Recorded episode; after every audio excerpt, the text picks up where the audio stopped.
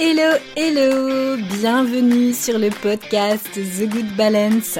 Ici Alexandra Avignon, thérapeute et coach spécialiste de l'anxiété et plus particulièrement du lien entre l'anxiété et la peau.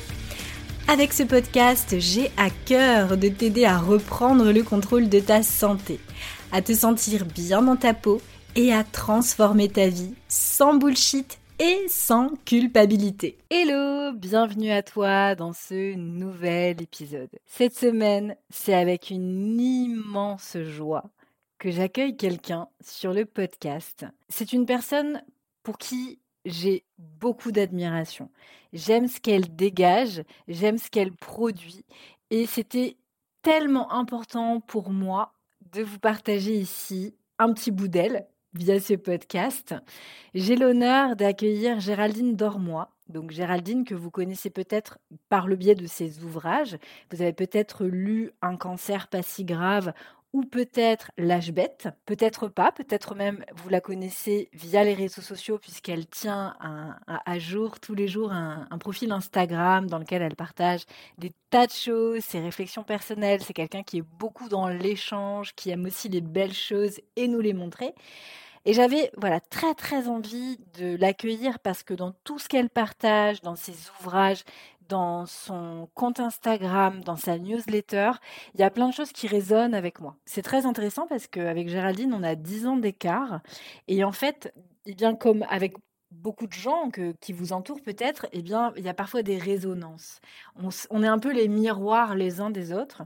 Et c'est vrai que chez Géraldine, il y a des choses qui sont venues me parler, qui sont venues un peu me titiller et je me suis dit que j'avais envie de vous partager. Ces questionnements, cette chercheuse de sens que je suis aussi, cette chercheuse d'alignement que je suis.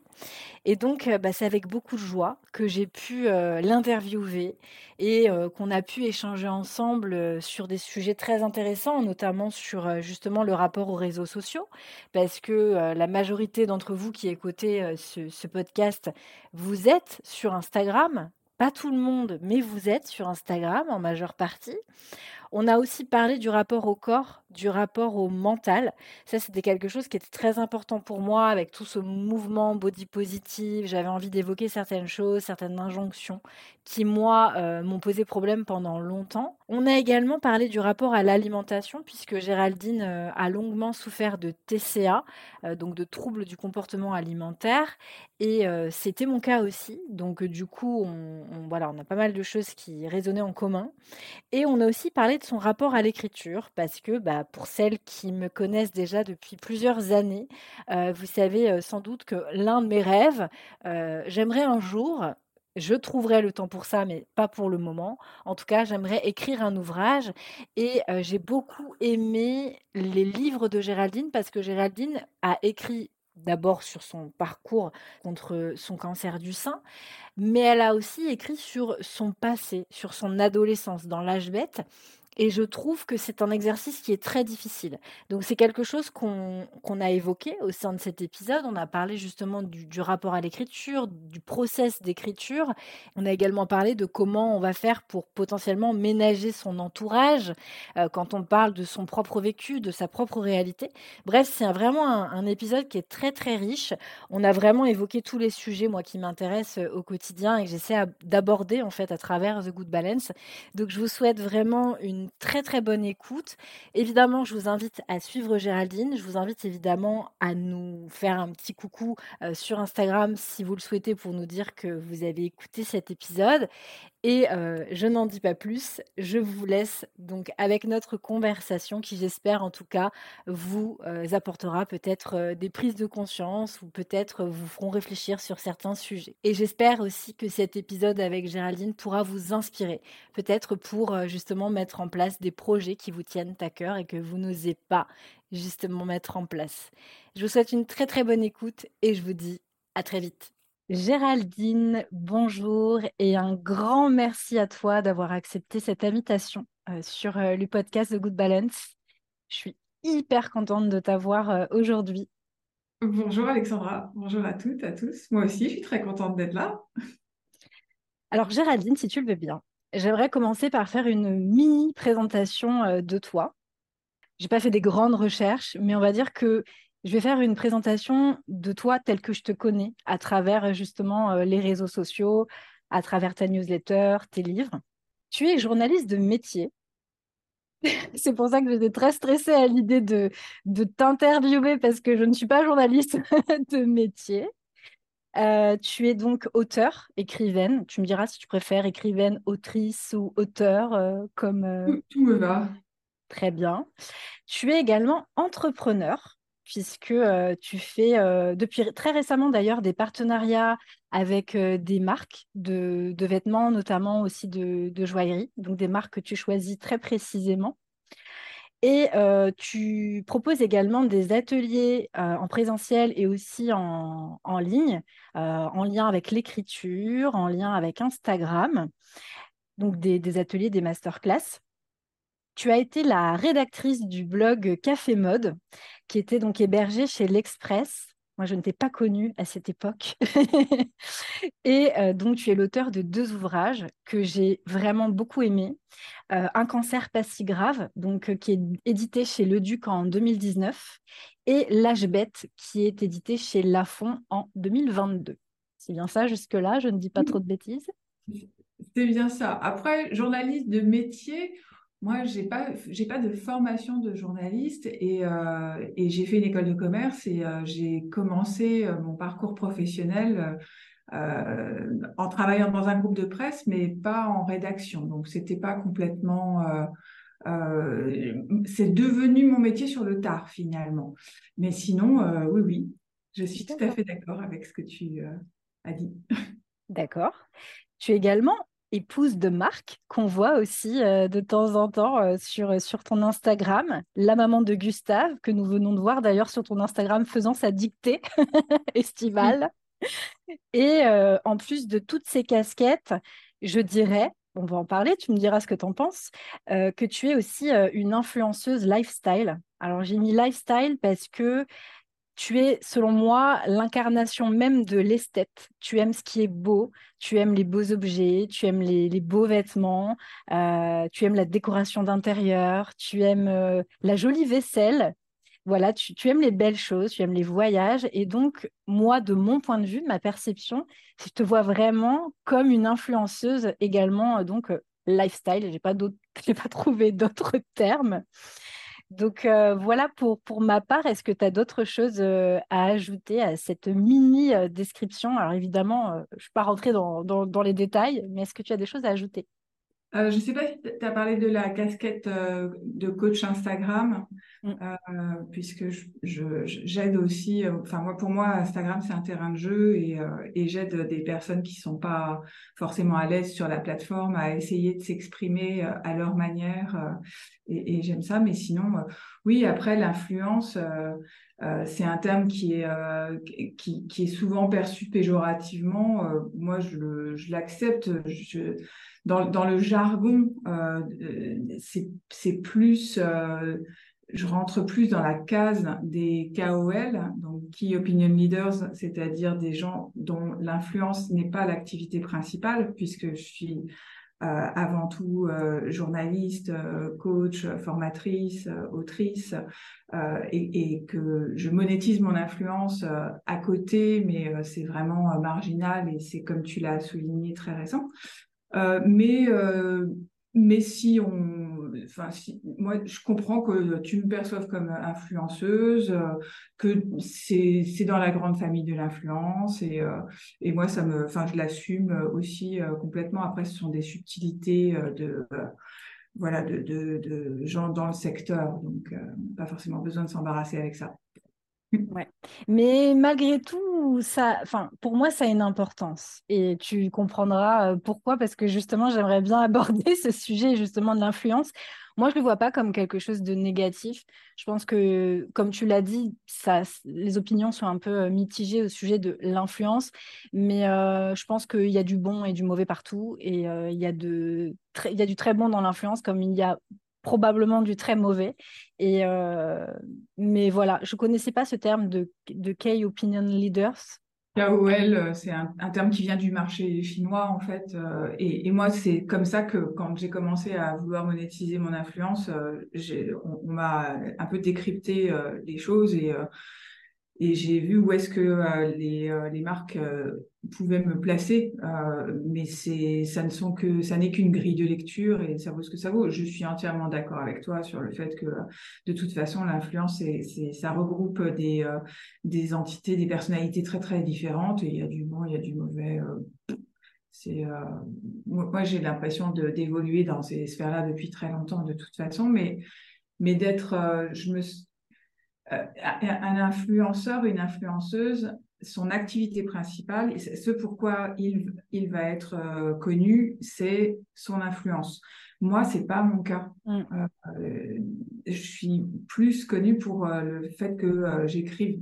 Donc, c'est pour ça que je me permets de préciser les choses, mais, mais le, le, sujet m'intéresse beaucoup parce que, parce que moi, j'adore le marketing et le marketing, c'est l'endroit où l'offre et la demande euh, se rencontrent. Et moi, j'aime bien l'idée que on travaille pour euh, rencontrer des gens et comment est-ce qu'on s'adapte euh, à des besoins, à des envies, des désirs d'un public? Et, là, on rejoint assez vite l'idée de communauté. Et moi, c'est ça qui m'intéresse le plus au-delà des termes, c'est que euh, j'adore euh, échanger avec euh, des personnes qui s'intéressent aux mêmes choses que moi. Mmh. Alors justement, avec toutes ces casquettes, commencer la journée de Géraldine À quoi ressemble une de tes journées? J'imagine que c'est pas du tout les mêmes euh, tous les jours, mais grosso modo, à quoi ça ressemble euh, une journée dans la peau de Géraldine? Euh, ben moi, j'ai besoin de poser un cadre. Donc, toutes les journées ne se ressemblent pas, mais il y a quand même un, cadre assez strict parce que j'ai besoin de ça. Mais comme c'est moi qui me le suis fixé et que je le fais évoluer comme je le souhaite, euh, je me sens pas du tout emprisonnée dedans. C'est plutôt que justement, une fois que j'ai posé le cadre, je me sens libre à l'intérieur. Il n'empêche que ça peut paraître un peu euh, rigide pour euh, des personnes qui ne me connaissent pas, puisque j'ai beaucoup de rituels le matin. J'ai besoin de me lever très très tôt, donc je j'ai mon réveil à 5 heures et euh, j'écris mon journal d'abord. J'ai écrit euh, une forme de flot de pensée, de euh, journal de ce que j'ai vécu la veille, euh, enfin quelque chose. Je fais ma tambouille dans mes dans mes carnets. et puis c'est un temps qui est pour moi avant que tout le monde se réveille. j'ai mon téléphone qui est loin de mon bureau, euh, loin de ma chambre, pour euh, ne pas euh, être tout de suite connecté aux autres. J'essaie de me connecter à moi. Et puis, je vais courir une demi-heure parce que ça aussi, j'ai remarqué avec le temps que ça me faisait du bien. Euh, c'est mon, sport euh, quotidien et euh, j'habite à Montélimar dans la Drôme, donc je cours à côté des champs, c'est extrêmement agréable. Et puis après, je reviens me préparer, je filme une petite vidéo pour mon compte Instagram parce que en ce moment, j'ai envie de d'échanger sur ma tenue du jour et je j'expérimente complètement. Je ne sais pas combien de temps ça va durer cette histoire, mais mais je fais un, un reel et je raconte un peu ce que mes vêtements m'inspirent. Et puis, je prends mon petit déjeuner avec mon mari et euh, la journée de travail euh, commence. Euh, à midi, je déjeune avec mon mari qui est la plupart du temps aussi en home office. Et, et, là, ce sont les vacances, les grandes vacances, donc avec mon fils aussi de, de 12 ans. Et puis, je travaille jusqu'au soir. Et puis, le soir, on, se retrouve tous les trois et on est, on est très contents. De, moi, je suis euh, ex-francilienne. J'ai habité très longtemps euh, à Clichy, en banlieue parisienne, et on est parti euh, dans la Drôme il y a deux ans à cause du Covid et parce qu'on avait le choix, on avait la chance de pouvoir travailler de là où on voulait.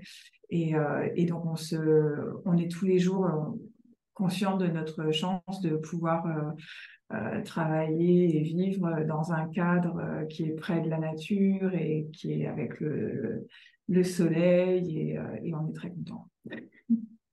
D'ailleurs, j'ai adoré suivre le déménagement avec tout le, toute la réflexion autour de l'aménagement de la maison, de, la décoration. J'ai adoré.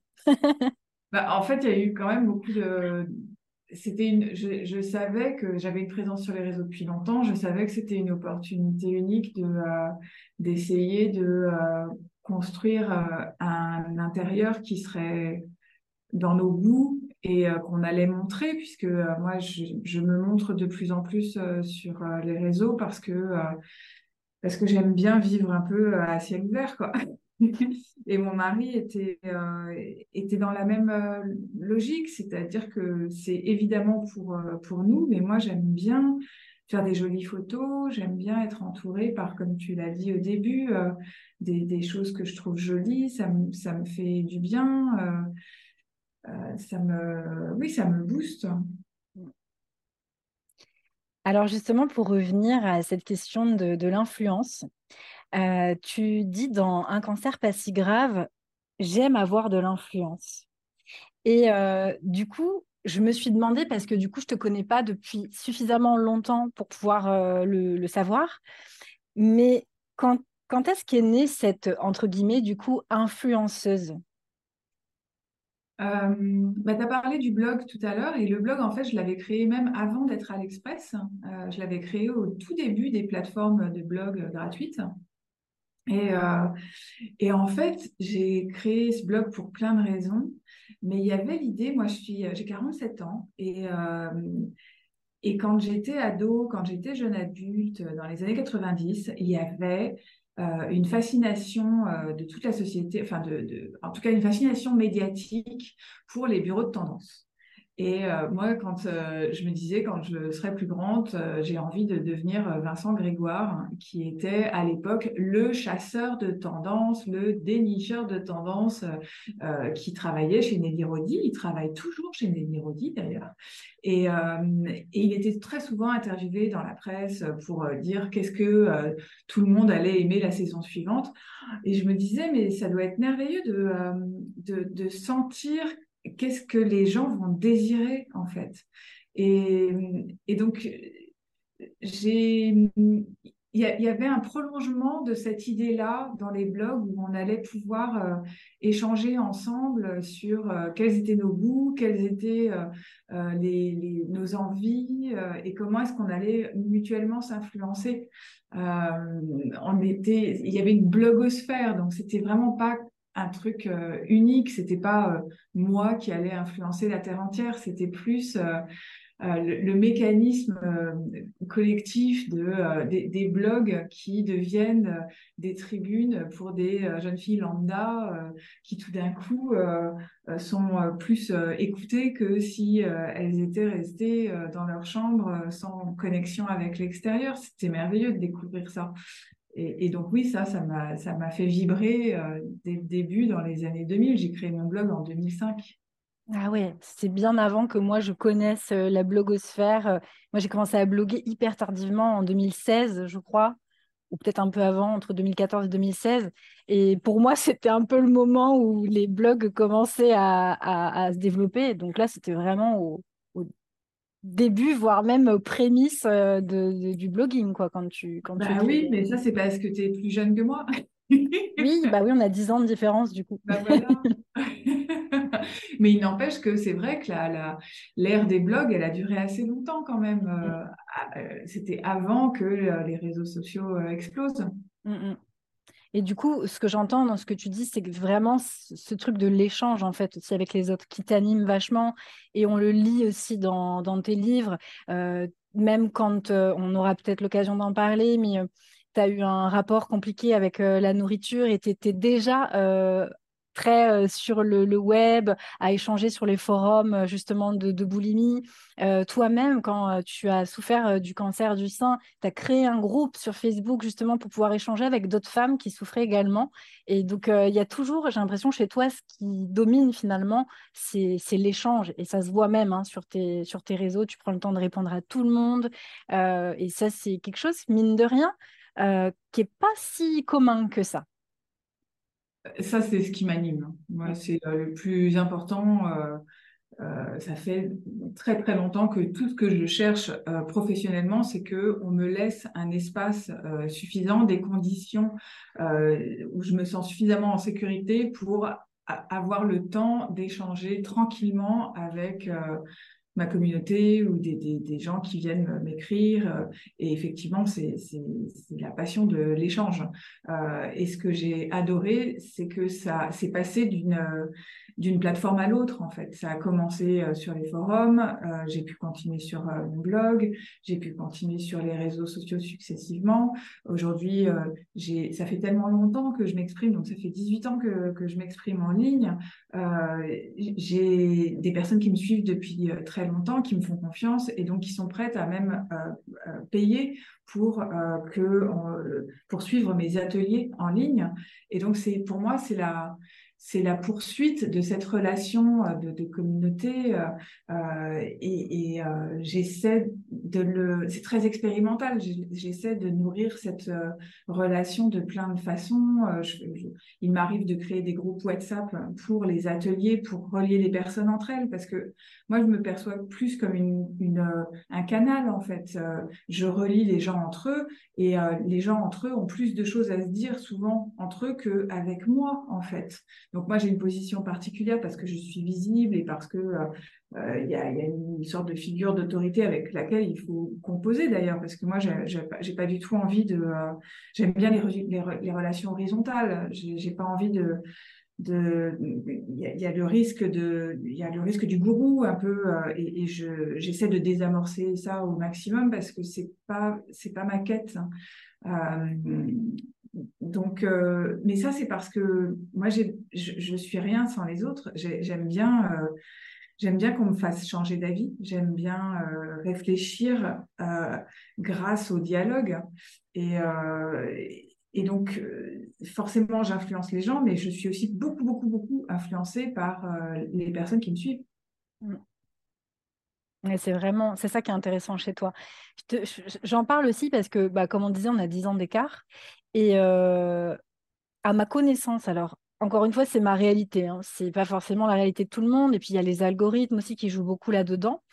Mais j'ai le sentiment que les femmes après 40 ans s'exposent beaucoup moins sur les réseaux sociaux.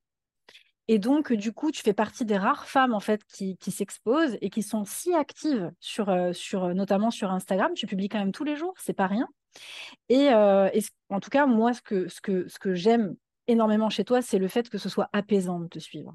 Parce que aujourd'hui sur les réseaux, on voit beaucoup, enfin moi je vois beaucoup passer des vingtenaires, des trentenaires, beaucoup de choses qui sont très, euh, qui sont pas du tout spontanées, qui sont très, euh, voilà, il y a beaucoup de montage, il y, a beaucoup de choses qui vont très vite, beaucoup de danse, beaucoup de chants, etc. Et, avec toi, c'est apaisant en fait. Et c'est ça que moi que j'aime bien parce que, par exemple, moi, la mode, c'est pas trop trop mon truc, comme je te le disais. Euh, mais j'adore te suivre parce que c'est apaisant de, te suivre, parce que justement, tu es dans cet échange, tu es dans le partage. Et, et, du coup, je trouve ça intéressant parce que je pense aussi que quand on a plus de 40 ans, on est plus expérimenté, on a vécu aussi plus de choses, et du coup, on est peut-être un peu plus sage aussi. Et euh, du coup, on est peut-être plus authentique, plus spontané. Et du coup, je me demandais, toi, parce que du coup, tu n'es pas du tout militante, et c'est ça aussi qui est vachement apaisant euh, chez toi, euh, contrairement à beaucoup de gens qui ont des positionnements très, très affirmés euh, sur les réseaux sociaux. Toi, comment tu le vois de ton point de vue, du coup, à 47 ans, sur cette exposition sur les réseaux sociaux Ça, m'intéresse de t'entendre à ce sujet. oui, alors il y a plein de choses dans ce que tu viens de dire. le côté militant, effectivement, moi, c'est pas mon truc parce que moi, je ne suis pas dans une, dans une dynamique de combat. J'aime pas la confrontation. Euh, et donc, euh, en ligne, euh, je cherche effectivement des rapports apaisés. parce que j'ai pas envie d'être dans la, lutte, dans l'argumentation. J'aime bien les choses fluides. Cela dit, euh, je rebondis sur ce que tu as commencé par dire sur euh, le fait qu'il y, a moins de femmes de 40 euh, ans et plus qui s'expriment sur les réseaux. C'est très vrai. Et, moi, j'ai bon espoir que ça change. parce que bah, comme il y a une forme de jeunisme dans notre société et que les, les, femmes de plus de 40 ans, elles n'ont pas grandi avec les plateformes, les réseaux sociaux, c'est pas naturel pour elles de se, de s'exposer. Moi, je suis complètement, enfin, je suis très exhibitionniste, donc c'est c'est un, caractère particulier quand même. Je comprends que tout le monde soit pas comme ça. Euh, c'est pas un besoin euh, chez euh, beaucoup de femmes de, de, plus de 40 ans de, de s'exposer et en même temps euh, c'est très important parce que euh, plus il y aura de femmes de plus de 40 ans qui s'exposeront et euh, plus on aura des modèles dans notre société, en tout cas des, des personnes qui qu'on pourra voir et, qui feront à leur manière. Et, et, plus il y aura de manières différentes présentées et plus on aura le choix et plus ce sera divers. Et donc, euh, moi, j'essaie à mon échelle, c'est pas du militantisme, mais en revanche, j'ai des convictions et j'ai des, j'ai envie d'apporter euh, quelque chose à, la collectivité, et c'est euh, d'aider euh, les individus à exprimer leur individualité, leur singularité, quel que soit leur âge, quelle que soit leur histoire, quel que soit leur complexe. Et, et je, suis convaincue que les femmes de plus de 40 ans, elles ont une place à prendre parce qu'il y a un vieillissement général de la population qui fait qu'elles vont être de plus en plus nombreuses et, euh, et elles ont toute leur place dans l'espace public. Donc, euh, donc moi, j'ai envie de leur donner des outils euh, pour. Donc, donc, ça peut être des ateliers en ligne, ça peut être du coaching, ça peut être des posts quand j'entends des phrases euh, pendant mes coachings, euh, j'ai envie de rebondir dessus parce qu'il y a des phrases qui reviennent toujours euh, et je me dis mais ça ce sont des pensées limitantes, comment est-ce que je vais aider ces personnes à, penser au-delà de quelque chose qui finalement les, les entrave euh, Ça, ça m'intéresse beaucoup.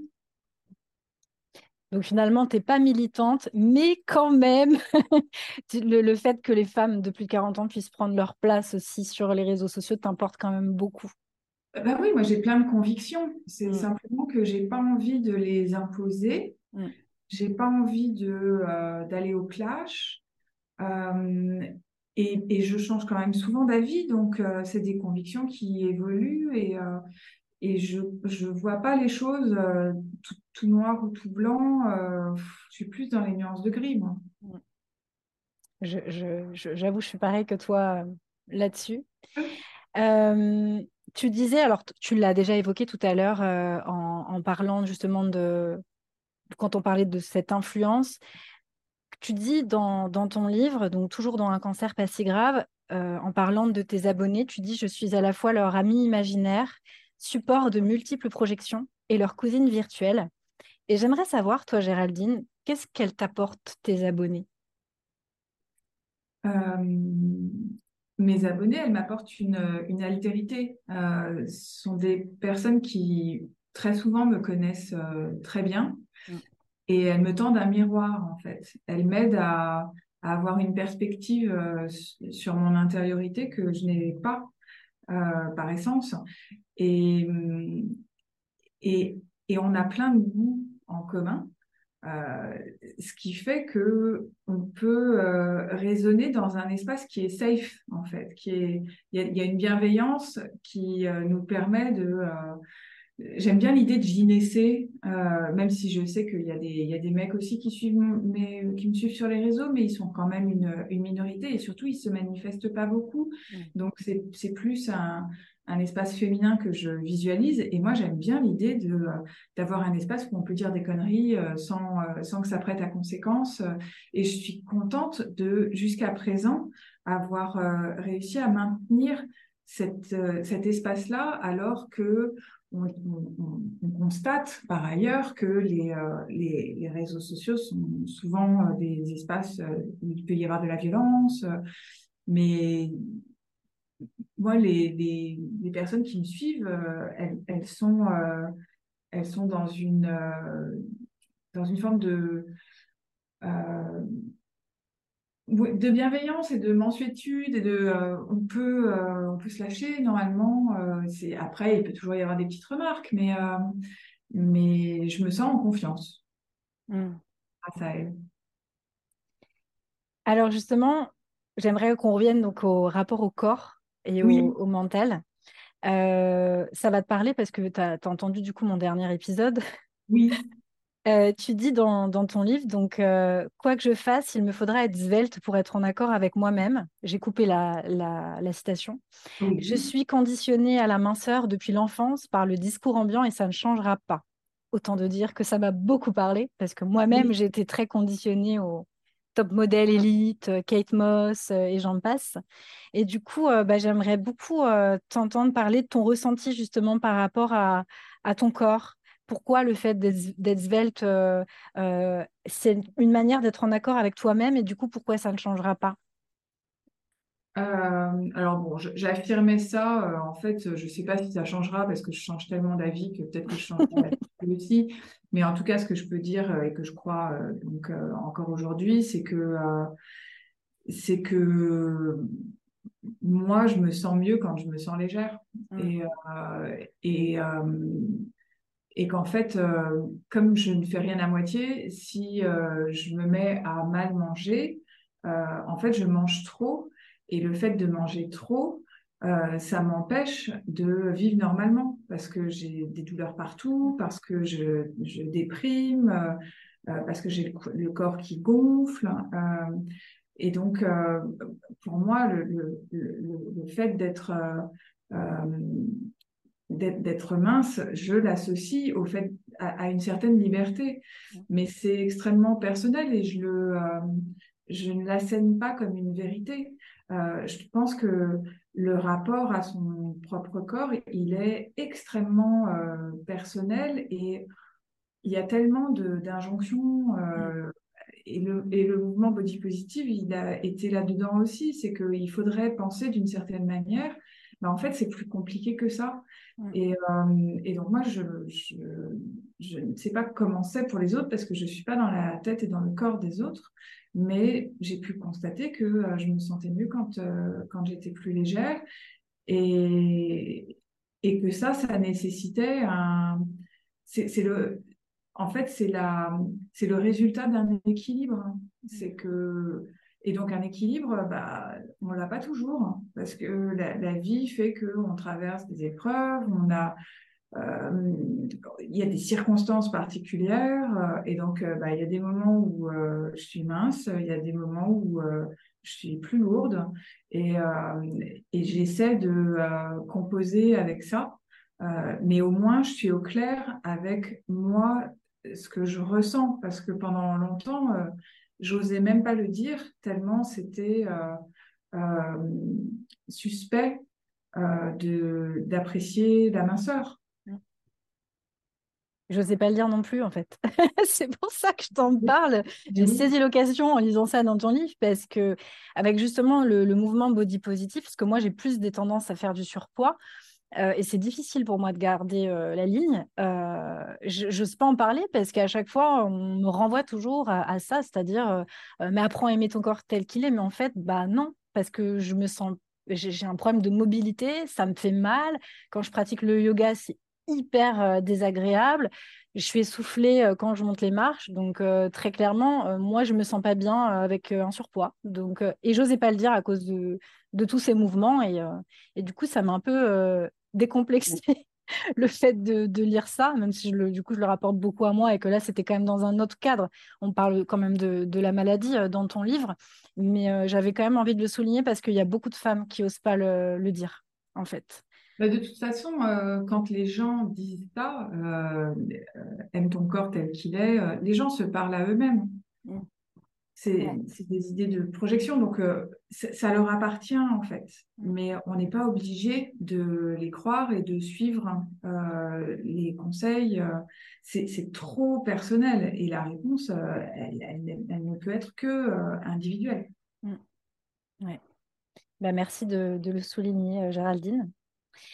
J'aimerais euh, juste une petite parenthèse, toujours par rapport au rapport au corps, parce que tu disais, euh, tu as beaucoup pratiqué le yoga, tu as redécouvert le yoga justement pendant ta maladie, et tu pratiques la, méditation. tu dis la pratique de la méditation a aiguisé mes antennes. Je trouvais ça trop mignon. Je suis plus attentive aux humeurs de chacun, moins par politesse que par envie d'être présente. Lors de la consultation, Françoise Dolto cherchait à écouter si attentivement son patient qu'elle arrivait à ne plus du tout penser à elle. Cette conscience de l'autre est devenue mon but. Je trouve que ça résume vachement bien, en fait, quitter euh, maintenant et ce que tu fais transparaître justement sur tes réseaux. Et ça m'a fait penser à Carl Rogers d'ailleurs et l'écoute active. Je ne sais pas si tu as eu l'occasion déjà de, lire euh, Carl Rogers. Et, euh, mais tu parles, tu, tu, parles moins de, de, la méditation et de la pratique du yoga sur tes différents canaux, de ce que j'ai pu voir. Euh, et ça a l'air quand même de t'avoir apporté beaucoup. Est-ce que tu continues euh, de pratiquer? Alors, le, yoga, moi, je l'ai découvert. C'était même pas une redécouverte, c'est-à-dire que je l'ai vraiment découvert très tard, quand j'étais malade, donc il y a cinq ans. ça m'a effectivement beaucoup aidé. Euh, j'en ai fait pendant plusieurs euh, années et puis euh, il y avait une question de, temps où je ne pouvais pas faire autant de d'activités. alors c'est pas du sport, mais en tout cas physique que que ce que j'aurais voulu. Et je suis toujours un peu dans cette idée-là. Aujourd'hui, je suis dans une région différente et j'ai pas trouvé un ou une prof avec qui il y a eu euh, un crush euh, qui ferait qu'elle m'embarque. Euh, et donc, j'ai laissé le, yoga de côté, même si j'ai des réflexes, j'ai des, des mouvements, j'ai des, des, parfois je, fais des choses qui me viennent du yoga. Euh, la méditation, euh, j'en parle plus parce qu'en fait, je médite tous les jours, mais je médite dix minutes avant de commencer à travailler. Et donc, c'est une habitude. On peut, on peut dire que je médite, mais enfin, c'est vraiment très, très limité. Et donc, je l'ai intégré dans ma, dans ma façon, dans, dans, mon quotidien, mais je sais que ce serait tellement mieux si je méditais plus. Euh, mais bon, on va pas non plus s'auto-flageller. Euh, enfin, on peut pas tout faire. Et, euh, et en, en 10 minutes, il se passe déjà des choses. Et puis après, moi, j'ai des j'ai d'autres activités qui sont dans une logique méditative. Donc, quand j'écris un flot de pensée le matin, il y a quelque chose de méditatif dedans. Quand je cours, euh, il, y a, il y a quelque chose de l'ordre de la méditation qui se passe aussi. Et puis, euh, il y a des, moments euh, dans mon quotidien où si j'ai un, moment de libre, je, vais fermer les yeux et je vais prendre des inspirations et je vais essayer d'être dans l'instant présent. Mais je le fais pas. pas, j'ai pas l'impression d'avoir grand chose à, apporter dans le, débat pour, euh, pour en parler et, euh, et je ne le fais pas d'une manière qui, euh, qui, continue de changer profondément mon, mon, quotidien. Et moi, je parle souvent de, de, des changements en fait dans ma vie. Donc c'est pour ça que. Tu penses que ça, ça t'a beaucoup aidé, tu penses justement par rapport à ta maladie, le fait de, de, de pratiquer? Énormément. Énormément c'était vraiment euh, le yoga, la méditation, ça a été des clés euh, pour me pour me connecter à des parties de moi euh, auxquelles je n'avais pas accès. Mais on parle de, c'était il y a cinq ans. Moi, je connaissais, enfin, je connaissais de nom Christophe André, mais je l'avais jamais lu. John Kabat-Zinn, je ne connaissais pas. il y a quand même des, quelques euh, grands auteurs euh, qui m'ont ouvert des portes, euh, qui font que bah, ça reste des références pour moi et j'y repense et j'y reviens. ça fait partie des ressources que j'ai et, et je, je, multiplie les ressources avec le temps. ça, ça, sont des ressources parmi d'autres. Alors justement, en parlant d'instant présent, quand on est anxieuse, c'est difficile de vivre justement dans l'instant présent. Et tu expliques également euh, dans ton livre que tu as eu euh, une enfance heureuse, des parents amoureux et aimants et pas de traumatisme qui pourrait être la cause de cette anxiété depuis enfant. Et tu dis, mon anxiété est constitutive de mon caractère. En quoi es-tu anxieuse et comment ça se manifeste chez toi? Puisque, comme tu le sais, les auditrices qui t'écoutent sont des anxieuses. Oui, euh, ah bah si je savais euh, dire précisément les choses, peut-être que j'irais mieux, hein, mais, euh, mais je ne peux que constater le fait que j'ai toujours eu un tempérament où je vais aller ruminer des choses passées et surtout anticiper l'avenir en mode mental qui tourne, qui tourne et qui imagine tout ce que je, je pourrais louper ou tout ce que je ne fais pas bien ou tout ce qui me manque. Et, euh, et donc, bah, il faut faire avec ça, il faut scoltiner ça. euh, je, ne me l'explique pas complètement. Hein. Euh, il y a, l'idée de penser en arborescence où en fait, bah, on pense tous en arborescence, mais on va plus ou moins vite et on va plus ou moins loin. Et moi, je peux me perdre en conjecture dans et si et si et si, et, du coup, je me retrouve dans des impasses parce que bah, je, je, bute contre des choses qui et si ça se passe pas bien, alors qu'il vaudrait mieux que je redescende pour euh, m'ancrer euh, dans le présent, pour me dire, bah, là, pour l'instant, euh, ça va, tu vois, je suis en train de te parler, Alexandra, et tout va bien pour les prochaines minutes. Donc, de quoi tu, de, quoi tu te plains et, de quoi tu as peur? Mais mais il y a des peurs et, et j'ai pas, pas choisi la, facilité puisque depuis plus de trois ans maintenant, je suis indépendante et, et que donc j'ai fait le choix de d'une certaine vulnérabilité. Euh, j'ai plus euh, euh, un salaire qui tombe à la fin du mois. c'est moi qui dois aller chercher mes sous.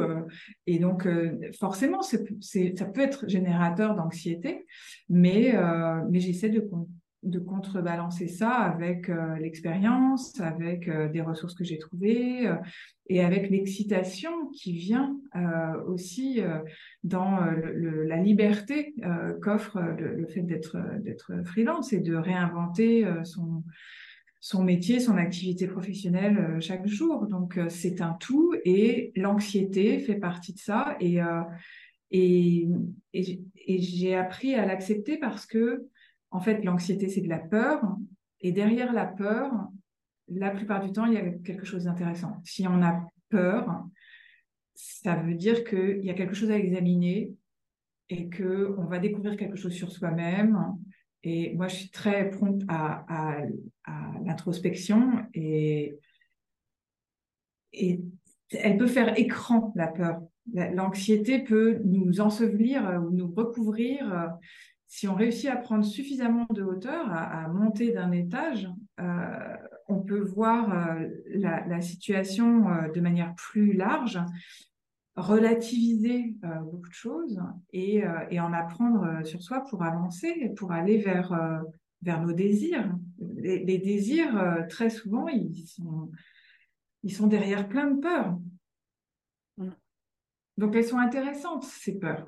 Il il faut surtout pas les laisser nous arrêter. Mm. Mais ça demande du boulot. Hein. Ah, ça, c'est sûr. et souvent, on ne peut pas le faire seul. Moi, enfin, moi j'ai plus, de, plus de 20 ans de psychothérapie derrière moi. Mm. Oui, c'est vrai que c'est un outil qui est intéressant pour toi. Mm, voilà, je continue de voir deux psys quand même. D'accord.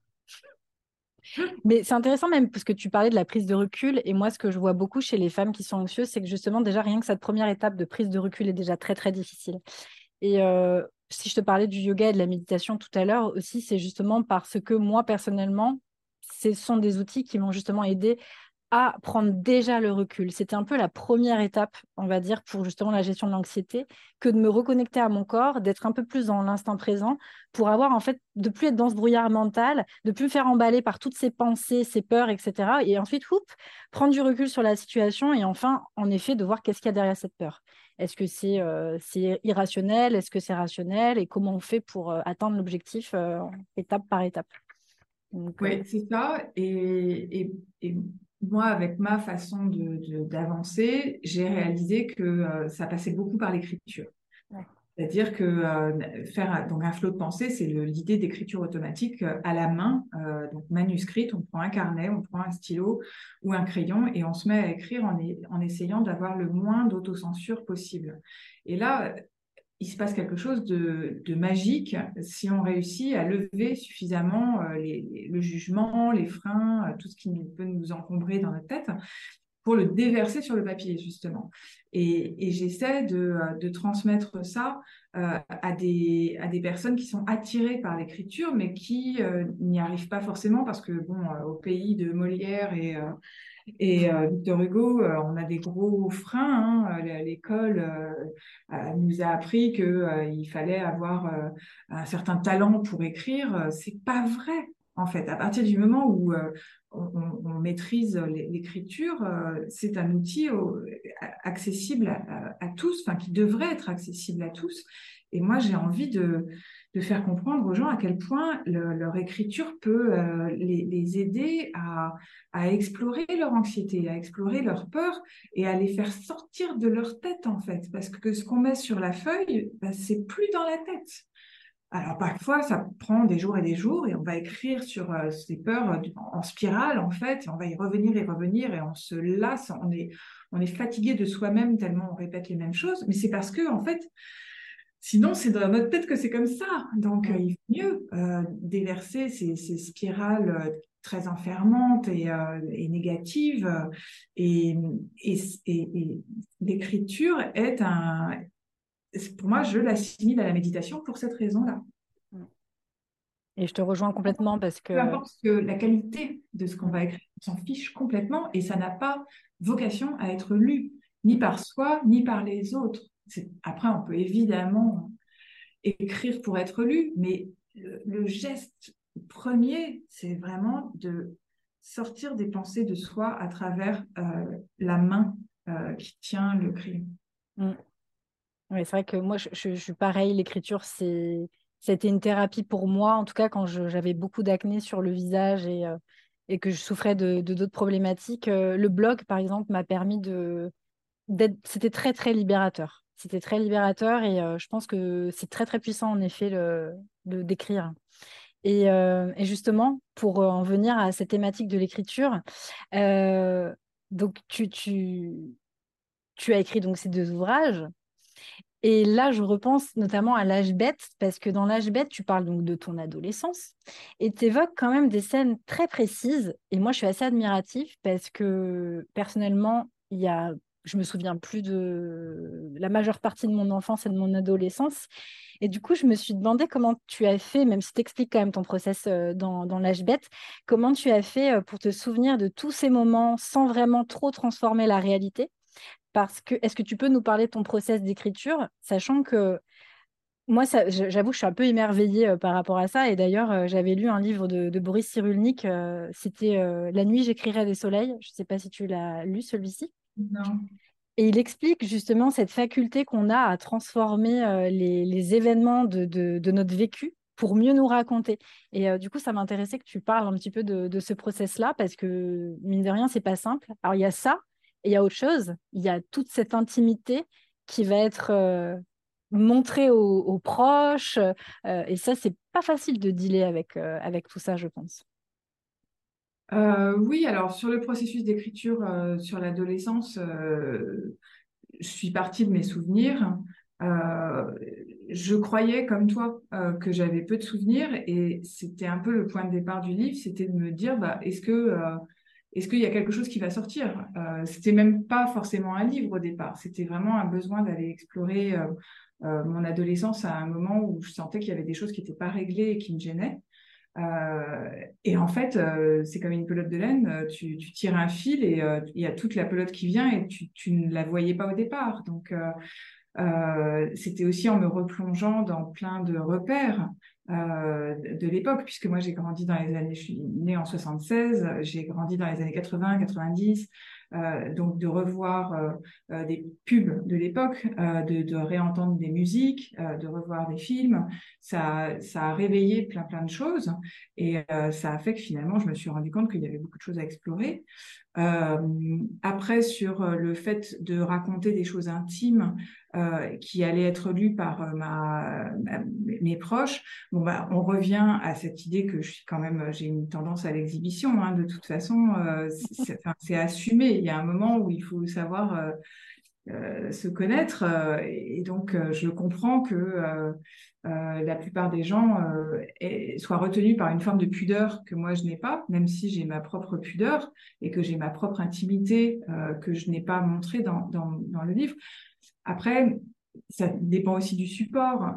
c'est dans un livre, ça n'est pas la même chose que de le raconter dans un un post euh, Instagram, même si finalement je me suis mise à lire euh, les chapitres euh, sur, sur Instagram, bah, même le fait de le lire, il, faut faire l'effort d'aller écouter la vidéo pour savoir ce que j'ai à dire. c'est pas pas aussi accessible que juste de l'écrire noir sur blanc sur sur une sur un réseau social et il n'empêche que c'est vrai que euh, mes proches euh, ont lu ce que j'ai écrit, enfin pas tous, ma mère ne l'a jamais lu finalement, elle n'avait pas envie d'être exposée à, cette, à l'intimité de sa fille, enfin cette intimité-là en tout cas et je le respecte complètement. Euh, ça a donné lieu à beaucoup de discussions, euh, en particulier avec mon papa, avec ma sœur. Ma sœur euh, ne comprend toujours pas que j'ai pu parler de certaines choses. Euh, je, lui avais fait dire ce que je pensais qui euh, pourrait la heurter pour que ça ne la heurte pas trop. Et finalement ce sont d'autres choses qui euh, l'ont heurté donc on peut pas non plus il y a un moment bon bah voilà sa sœur est, autrice bah elle doit se coltiner une sœur autrice quoi. Mais euh, j'ai essayé, j'ai eu une certaine prévenance, euh, même si euh, bah, c'était pas parfait et que oui, quand de toute façon, quand, quand, on écrit, quand on écrit sur son adolescence, les, les, autres auront d'autres souvenirs. Et on revient à ce que tu disais sur Boris Cyrulnik. il est certain que c'était ma perception des choses c'était peut-être pas la vérité parce que euh, quand on va fouiller les souvenirs, on se rend bien compte de l'illusion euh, de vérité euh, de, des souvenirs. Que j'ai vraiment compris à quel point je me souvenais de certaines choses et en fait bah, mes proches avaient des souvenirs différents des mêmes événements. donc qui a tort, qui a raison? En fait, ça n'est même plus le, sujet. En revanche, ce qui est intéressant, c'est de savoir ce que ça nous a fait à nous est-ce qu'on est toujours d'accord avec euh, la, perception qu'on a? Est-ce qu'on croit toujours ce qui euh, nous a été mis dans la tête à ce moment-là? Est-ce qu'on n'a pas des choses dont on doit se débarrasser pour euh, avancer? Et, ça, de ce point de vue-là, ce livre m'a libéré de beaucoup de choses. Mmh tu quand même transformé des, des, événements pour pas heurter euh, de, des personnes, je crois, de ce que tu disais dans, dans le livre. J'y pense parce que j'ai lu aussi euh, récemment un, un, des livres de Emmanuel Carrère, Yoga, et il parlait, euh, à un moment donné, il sortait d'une retraite vipassana, puis il a eu une relation avec une, une femme, et je crois que la femme s'est reconnue, et ça s'est pas très très bien passé. Et du coup, je me suis dit, mais en fait, euh, même en transformant des fois les, événements, les prénoms, on peut quand même heurter euh, la sensibilité des gens. Comment on fait avec ça? Ben moi, je l'avais, euh, j'avais évidemment l'exemple, euh, enfin l'exemple, le cas euh, Emmanuel Carrère en tête parce que j'aime, beaucoup son écriture et que c'est, c'est quelqu'un qui qui se confronte à ces problématiques-là de manière contemporaine. Enfin, c'est, je, vois comment ça se passe pour lui et je voulais surtout éviter ça mais euh, j'ai pas le même caractère que Emmanuel Carrère, j'ai pas euh, la même plume, donc on est des cas euh, chacun euh, différents. Et, moi j'ai trouvé une une façon de faire par le par le compromis en fait. J'ai envoyé des, des chapitres à mon père quand je parlais de lui dedans et il m'a demandé de corriger certaines choses. J'ai dit oui ça oui d'accord mais ça non je veux pas et on est arrivé à à, des, textes qui que sur lesquels on était tous les deux ok. On avait tous les deux l'impression que ça ça disait quelque chose qui correspondait à, notre réalité. Euh, chacun euh, fait comme, euh, comme il peut, comme, mais mais c'était pas, pas choisi la voie la plus facile non plus. Hein. La plupart de, ce que je comprends, et, et Emmanuel Carrère en particulier, la plupart des auteurs, ils écrivent et puis bah, les autres, ils ont qu'à se débrouiller. Et dans le cas de Carrère, c'était finalement, c'est à la loi qu'il s'est heurté. C'est mmh. que euh, il y, a, y, a eu un recours légal de, de sa, son ex-compagne, mais sinon, euh, c'était surtout, il faisait ce dont il avait envie. Euh, et bon, bah, c'est bien comme il voulait. Je n'ai pas de jugement à porter là-dessus, mais moi, j'étais pas dans la même logique du tout. Moi, je suis assez admiratrice de ça, de de pas entre guillemets avoir peur de, de heurter en fait les gens, et je trouve que c'est c'est très chouette ce que tu as fait, le fait de, de, te confronter au final à tes proches, parce que c'est de la confrontation, c'est quand même pas simple. En plus, c'est super intime ce que tu partages. Donc, euh, enfin, c'est peut-être même tout aussi compliqué, en fait, de devoir euh, dealer avec la sensibilité de ses proches et de voir euh, comment on va arriver à trouver un compromis tout en respectant, toi, ton, ton œuvre. C'est pas simple. C'est pas simple, mais en fait, euh, c'est devenu le sujet du livre. C'est-à-dire mm. que j'avais j'avais besoin de provoquer certaines euh, discussions mm. avec euh, mes proches pour résoudre des choses, qui, des zones d'ombre en fait. Euh, en particulier avec mon père, donc je, m'entends vraiment très bien avec lui et je m'entendais déjà très bien avec lui, mais il n'empêche qu'il y avait des conversations que je n'avais pas pu avoir parce que les sujets étaient trop difficiles. Et là, j'étais au pied du mur par euh, honnêteté intellectuelle dans ma démarche euh, artistique avec ce livre. il fallait que j'aille au bout des choses et il fallait que j'ai des discussions qui étaient finalement les discussions les plus difficiles à avoir puisque je les avais contournées jusque-là. Mm. Et, et, il se trouve que bon, j'ai la chance d'avoir un père qui, qui est ouvert au dialogue et qui a accepté ça avec enthousiasme parce que lui aussi, euh, il y a vu un moyen euh, de d'avoir des rapports plus profonds avec sa fille et, de, et, et qu'on clarifie certaines choses euh, et beaucoup de quiproquos finalement, parce que c'est du c'est de la de de, l'incompréhension souvent. Il n'y a pas de volonté de, nuire ou de mal faire, c'est plus qu'on ne s'est pas compris et on n'a pas retenu les, choses de la même manière. Et donc, euh, c'est ce qui nous a fait avancer finalement, et ce qui, moi, m'a fait mûrir et m'a permis de euh, d'avoir un rapport plus adulte à beaucoup de choses. Mm. C'est vraiment un process thérapeutique, hein, ce, livre, euh, L'âge bête. Hein. Oui, mm. ouais, ouais. C'est intéressant aussi ce que tu dis par rapport au fait que tu t'es replongé dans, dans des anciennes euh, des, pubs, des, choses en fait de cette époque, des années 80-90 pendant lesquelles tu t'es construite pour te remémorer les souvenirs. Tu vois, j'aurais même pas pensé. C'est super intéressant. Si, si, j'avais fait un atelier en, ligne parce que la, sortie du livre avait provoqué chez euh, pas mal de, personnes de ma communauté l'envie à leur tour d'écrire. Et donc, j'avais euh, monté un, atelier en ligne euh, qui est toujours disponible d'ailleurs sur comment vous faire pour aller explorer votre propre adolescence. Et il y avait vraiment le fait d'aller puiser dans la culture populaire. Euh, plein de choses qui vont euh, résonner. Euh, ça peut être une marque de, de mode de l'époque. les pubs, c'était, ça s'est vraiment avéré très important parce que les années 80-90, il y a une sorte d'âge d'or de la pub. Euh, aujourd'hui, la publicité, elle n'a pas la même place. Euh, elle est beaucoup plus fragmentée, diffuse. Il y a plein de moyens de, la, contourner. Alors que dans les années 80, on allumait la télé, on se tapait des tunnels de pub et on voyait tous les mêmes. Et c'était de la répétition. Donc, on avait tous les pubs euh, Vizir et euh, Impulse dans la tête, quoi. Euh, je dis Vizir, mais euh, personne ne peut comprendre. C'était de, de, la lessive. Si, si, moi je m'en souviens. Tu t'en souviens? Ah bah tu vois, même avec 10 ans d'écart, c'est que vraiment ça nous a ça, ça, a marqué plusieurs générations. Euh, bah, il y a une émission là-dessus. À nouveau, forcément, il y a des images qui viennent parce que où est-ce que tu étais quand quand tu entendais ces pubs, quand tu voyais la télé, bah, il y avait le repas familial, il y avait un contexte, et pouf, pouf, pouf, tu as plein de choses qui remontent. Mm. Et, parfois, c'est tellement douloureux qu'on ne veut surtout pas que ça remonte. Et parfois, c'est très bien de ne pas aller chercher parce que l'inconscient fait que bah, si tu as oublié, c'est pour une bonne raison, c'est pour te protéger. Donc, c'est très, euh, très personnel, là encore, comme exploration. Ouais. Ben merci, euh, Géraldine. J'ai des dernières petites questions euh, de fin. Euh, du coup, euh, qu'est-ce qui participe à ton équilibre, hormis donc ce que tu nous as déjà partagé par rapport à tes rituels le matin? Est-ce que tu as peut-être des, mm, des, ressources, des outils autres que ce que tu viens de nous partager, la psychothérapie également, la méditation, d'autres choses qui participent à ton équilibre? Ah bah moi, l'équilibre, c'est les gens.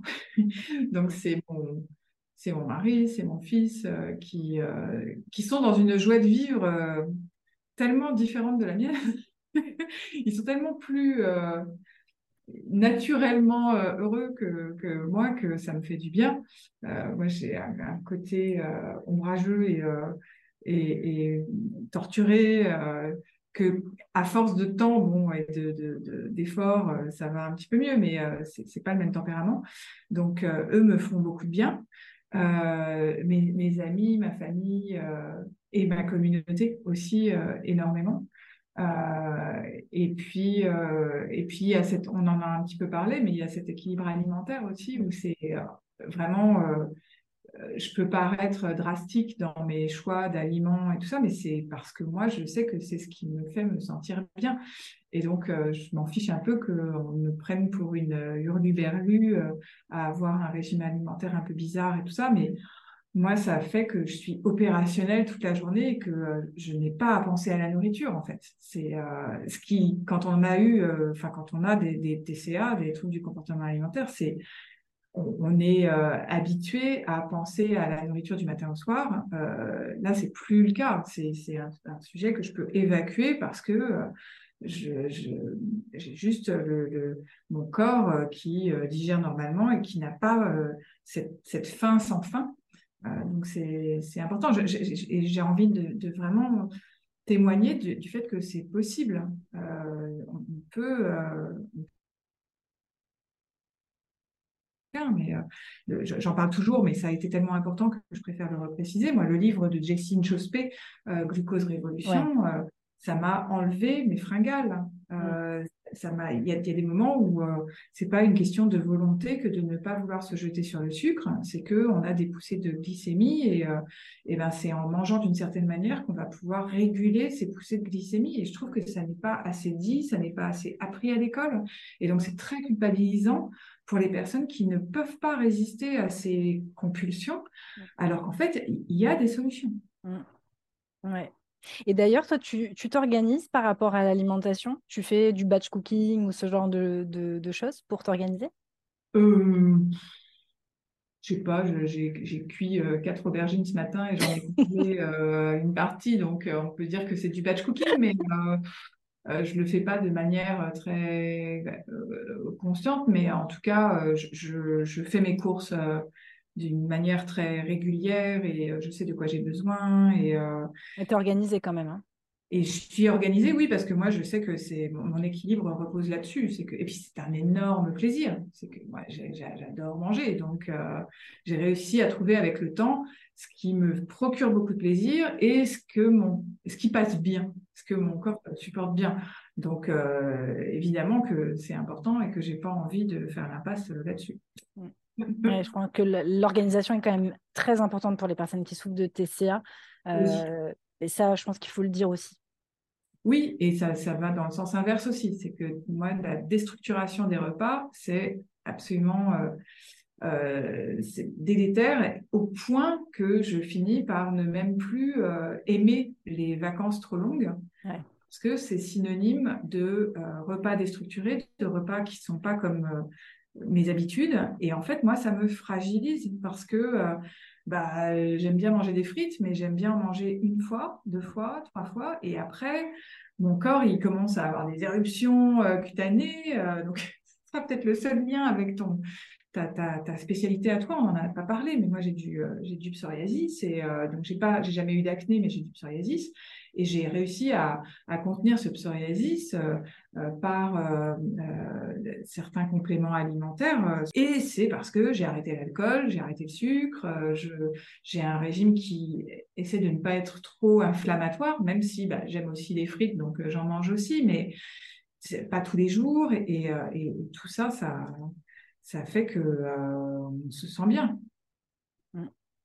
C'est important. de toute manière, c'est ce que j'essaie de. Moi, pour le coup, j'utilise Instagram euh, à des fins plutôt éducatives et de sensibilisation, justement, pour les femmes qui souffrent de surtout d'acné hormonal, de troubles hormonaux. Et euh, on ne le dit pas assez, mais l'alimentation, c'est un des piliers fondamentaux justement pour éviter justement de, créer cette inflammation dont, tu parles.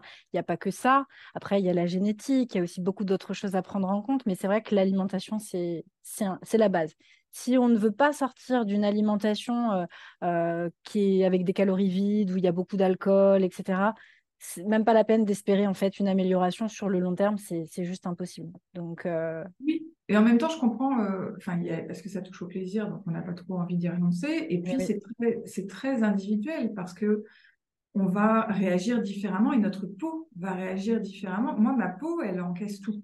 C'est, euh, je, je, suis hyper réactive euh, et donc j'ai tout de suite, euh, enfin voilà, si je pars une semaine en vacances, je peux être sûre que je vais avoir des, poussées de, de psoriasis. c'est par là que ça va sortir. Bon, bah, on sait ce qu'il nous reste à faire dans ces cas-là. Moi, c'est pour ça qu'en vacances, en tout cas, je m'arrange toujours pour pouvoir cuisiner au maximum moi-même mes repas parce que restaurant tous les jours, poulala, pour le système digestif, c'est même pas la peine. Enfin, dernière question, Géraldine. Quelle est la dernière chose qui t'a touchée, qui t'a émue? La dernière chose qui m'a émue. Euh, eh bien, écoute, le week-end dernier, j'étais euh, à la grotte Chauvet euh, en Ardèche, donc pas loin de chez moi maintenant. J'y étais déjà allée quelques mois plus tôt. Et en fait, euh, j'aime bien, quand j'ai des amis qui viennent, euh, j'aime bien leur faire des, visites un peu touristiques et, euh, je propose la grotte Chauvet. Et, là, mon ami voulait la, la, voir. Et en fait, je recommande vraiment à tout le monde d'aller visiter la grotte Chauvet qui est euh, une reconstitution et, moi ça m'avait freiné pendant longtemps.